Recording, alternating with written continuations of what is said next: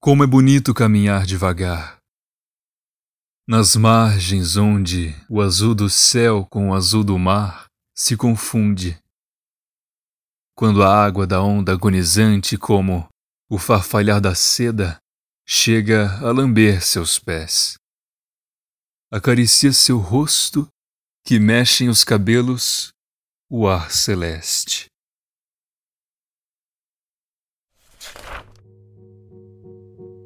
If you like to hear an English version of this podcast, I recommend you to listen to Poetry Reading. It's my brand new podcast and it's available on all the streaming platforms.